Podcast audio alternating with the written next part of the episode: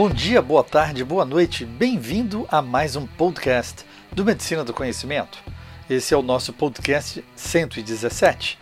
Já agradeço desde já ao 20 pelos 100 mil plays que nos deram nas diferentes plataformas de podcast que o Medicina do Conhecimento pode ser escutado.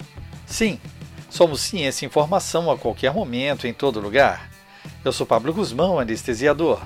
E como compartilhar é multiplicar, lembramos 13 de outubro, Dia Mundial da Trombose, e do nascimento de um dos seus maiores pesquisadores, Rudolf Ludwig Karl Virchow, médico, antropólogo, patologista, pré-historiador, biólogo, escritor, editor e político alemão.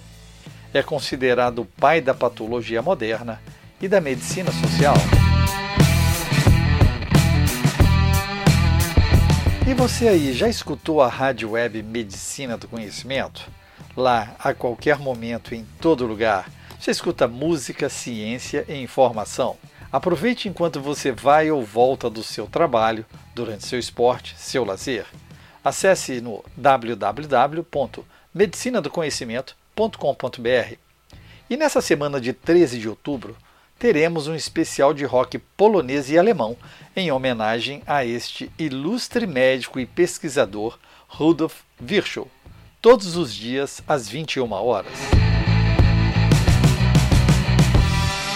O tromboembolismo venoso, que vamos chamar de TEV, compreende a trombose venosa profunda, TVP, e sua consequência imediata mais grave, o tromboembolismo pulmonar, TEP.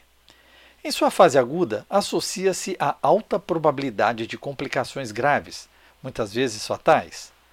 Trata-se de uma doença de ocorrência multidisciplinar, caracterizada pela formação de trombos de forma oclusiva total ou parcial, em veias do sistema venoso profundo e, frequentemente, relacionada a diversos fatores de riscos, que podem promover seu aparecimento súbito em pacientes ígidos ou como complicação clínica e ou cirúrgica.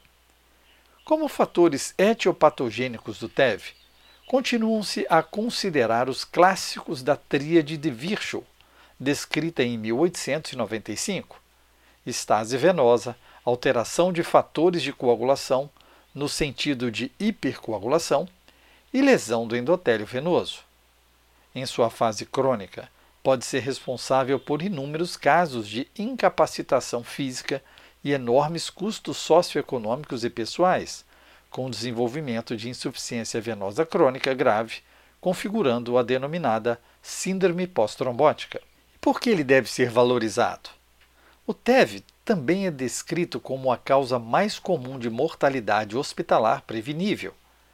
Trata-se de uma condição potencialmente grave estando associada a 5 a 10% das mortes em pacientes hospitalizados.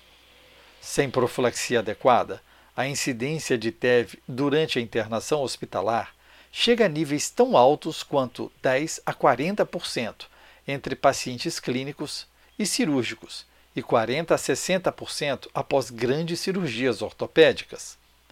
A prevenção primária é, portanto, essencial quando se considera morbidade e custos hospitalares. Durante as últimas décadas, a profilaxia de TVP foi aceita como uma estratégia bem estabelecida e eficaz. Estudos de grupos norte-americanos e europeus definiram recomendações detalhadas que podem ser sempre empregadas em todas as classes de pacientes hospitalizados. Apesar dos protocolos de prevenção de TVP estarem à disposição de todos os profissionais da área da saúde, muitos não os utilizam rotineiramente. O interesse médico institucional pela profilaxia de TEV se desenvolveu e vem sido incorporado à prática clínica ao longo das últimas quatro décadas. Hoje figura em importantes diretrizes e protocolos que contribuíram na sedimentação do conceito de prevenção e sua incorporação na prática clínico-cirúrgica. Apesar das publicações e grande adesão da equipe clínico-cirúrgica, ainda existem resistências à aplicação apropriada da profilaxia. Os dados obtidos nos centros investigadores do Brasil revelaram profilaxia adequada em 52% dos casos, mas com ampliação mais precisa nos pacientes clínicos. Considerando as dimensões continentais do país e a discrepância social e de acesso a serviços de saúde de qualidade, é possível que esses dados sejam hiperestimados. Dados de publicação nacional mostram diferentes resultados em grupos específicos de pacientes, e nosso papel é de grande importância na garantia de uma profilaxia adequada. O tema vem sendo recorrente nos últimos anos, não só pelo conhecimento científico, mas também por envolvimento institucional e de apoio da indústria na elaboração de programas de prevenção. Certamente, isso vem contribuído para a administração mais frequente da profilaxia, com a meta de atingirmos avaliação de risco, paciente específico, dose adequada por tempo necessário. Muitos hospitais em todas as regiões federativas passaram a instituir protocolos de prevenção de fenômenos tromboembólicos com envolvimento multiprofissional. Essa nova perspectiva organizacional tem elevado significativamente a adesão dos profissionais de saúde como um todo e trazendo proposta de bons resultados. Mas estudos mostram ainda dificuldades e discrepâncias de resultados, mesmo em pacientes internados em unidades de terapia intensiva. Estudos clínicos aleatórios envolvendo pacientes internados devido a doenças puramente clínicas demonstraram que a ocorrência de TEV é similar à encontrada em pacientes cirúrgicos. No contexto cirúrgico, o paciente é detentor de fatores de risco próprios, que se modificam ao longo de sua patologia ou internação. Fatores de risco para TEV são descritos com frequência em publicações e já foram amplamente referendados, inclusive por documentos de associações nacionais. O projeto Diretrizes, iniciativa conjunta da Associação Médica Brasileira e Conselho Federal de Medicina, propôs diretrizes de profilaxia de TEV com o objetivo de conciliar informações da área médica e padronizar condutas que auxiliem o raciocínio e a tomada de decisão do médico. Sugeriu os principais fatores de risco que devem ser pesquisados em pacientes clínicos podendo ser expandidos para os pacientes cirúrgicos. Com níveis de evidência específicos, pacientes clínicos e cirúrgicos apresentam riscos próprios de suas doenças específicas e relacionados ao processo de internação. Desde 2010, os consensos abordam o risco presente de sangramento em pacientes submetidos a bloqueios nervosos periféricos e de plexo. O assunto foi atualizado com mais informações e estudos relatando a frequência e gravidade de complicações hemorrágicas associadas às técnicas neuroaxiais.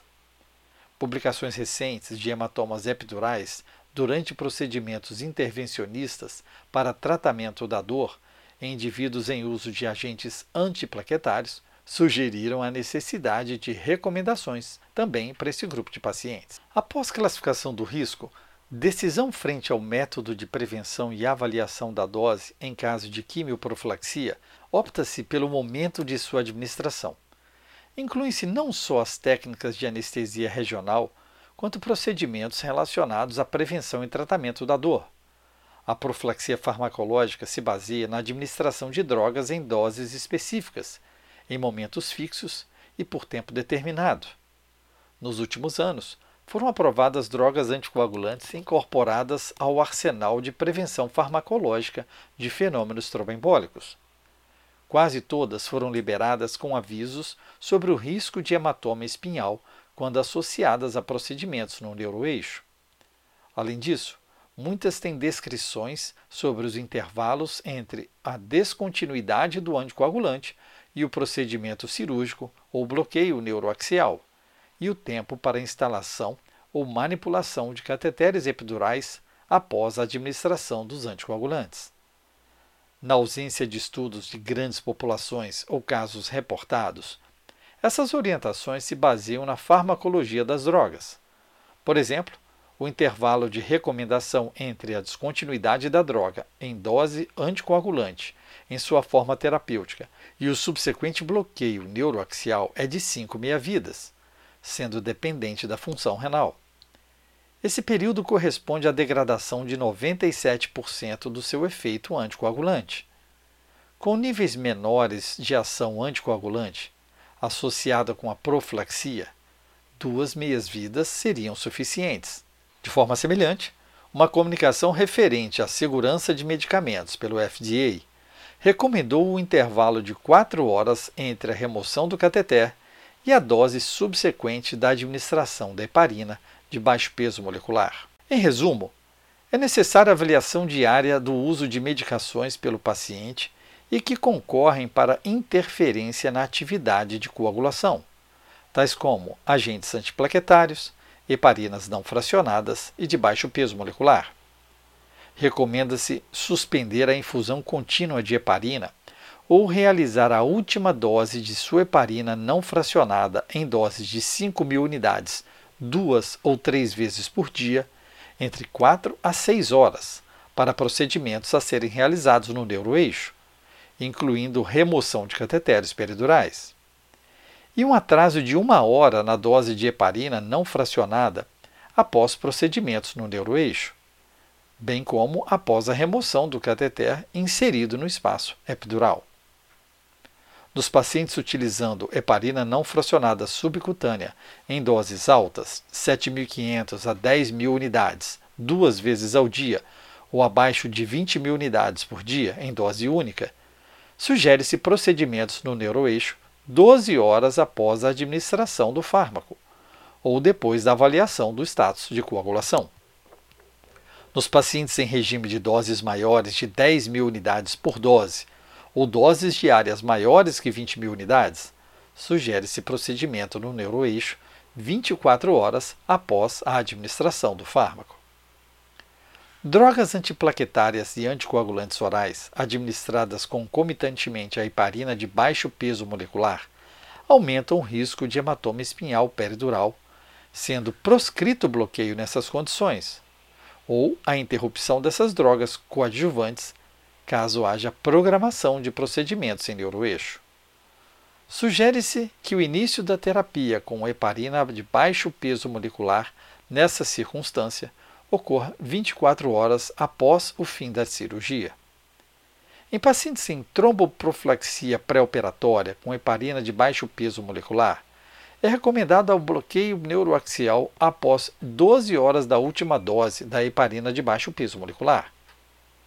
Pacientes com doses terapêuticas, sugerido o um intervalo maior que 24 horas entre a última dose e o bloqueio neuroaxial, para se assegurar uma hemostasia normal. Para uso pós-operatório da heparina de baixo peso, a primeira dose deve ser administrada 12 horas após a cirurgia.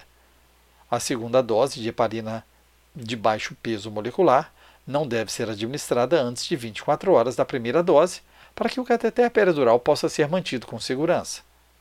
Entretanto, a retirada do cateter peridural deve ser feita somente 12 horas após a última dose. A dose subsequente de heparina de baixo peso molecular, após a retirada do cateter, deve ser pelo menos 4 horas após. E nenhuma droga que altere a hemostasia deve ser administrada devido ao risco de efeitos aditivos. E onde o médico anestesiologista pode participar desse processo? Avalie o risco do seu paciente já mesmo na sua consulta pré-anestésica e durante a internação do paciente, sugerindo o cirurgião o horário, a dose e o tempo necessário para uma profilaxia efetiva. Ative a notificação para ser informado quando o novo podcast for publicado. Escolha sua plataforma e nos ouça pelo Spotify, Deezer, iTunes, Google Podcast, SoundCloud, YouTube e mais uma dezena de agregadores de podcast. Na Medicina do Conhecimento, você escolhe o player da sua preferência é muito importante o seu feedback. Compartilhe nas suas redes sociais, deixe seu like, seu joinha, isso aumenta a divulgação do projeto. Além disso, você pode entrar em contato conosco e sugerir o próximo tema. Escute a rádio web Medicina do Conhecimento e fique ligado nas redes sociais Twitter, Facebook e Instagram Medicina do Conhecimento. Afinal, compartilhar é multiplicar.